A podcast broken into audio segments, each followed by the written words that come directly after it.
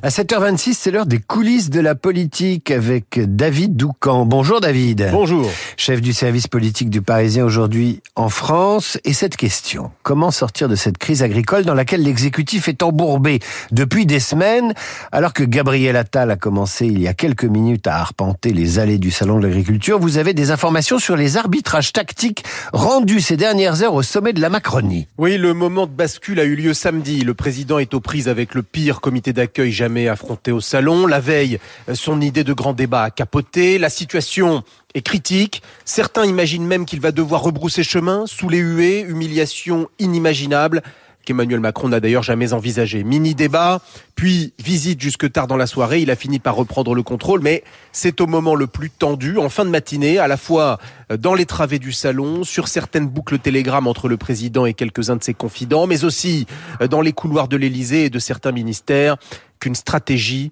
a été dessinée. Avec d'abord un constat, il est désormais impossible de transformer la crise agricole en victoire politique. Les syndicats ont un problème de représentativité avec une base radicalisée et de surcroît, ils ont leurs élections professionnelles dans un an concurrence et surenchère garantie. Saluer un compromis, c'est le risque d'être accusé de compromission. Aucun d'entre eux ne dira donc jamais ni merci ni bravo. Dans ces conditions, le gouvernement, quoi qu'il décide, sera toujours accusé de ne pas en faire suffisamment. Voilà la conclusion à laquelle le président est arrivé. Il fallait en urgence enclencher une manœuvre pour essayer de sortir du piège. Alors comment s'y prendre?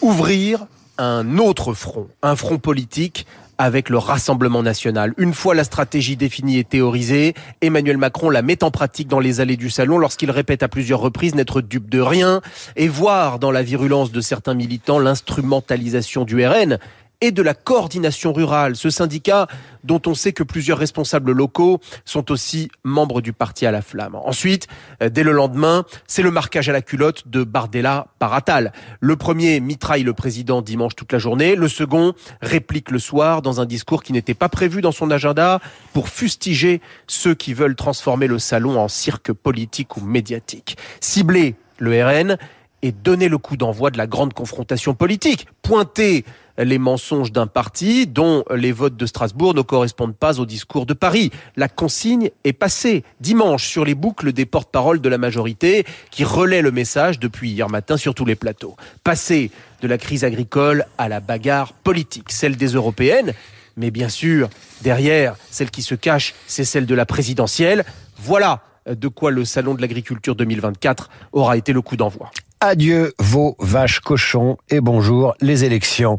La chronique de David Doucan à retrouver sur l'appli Radio Classique. À demain David.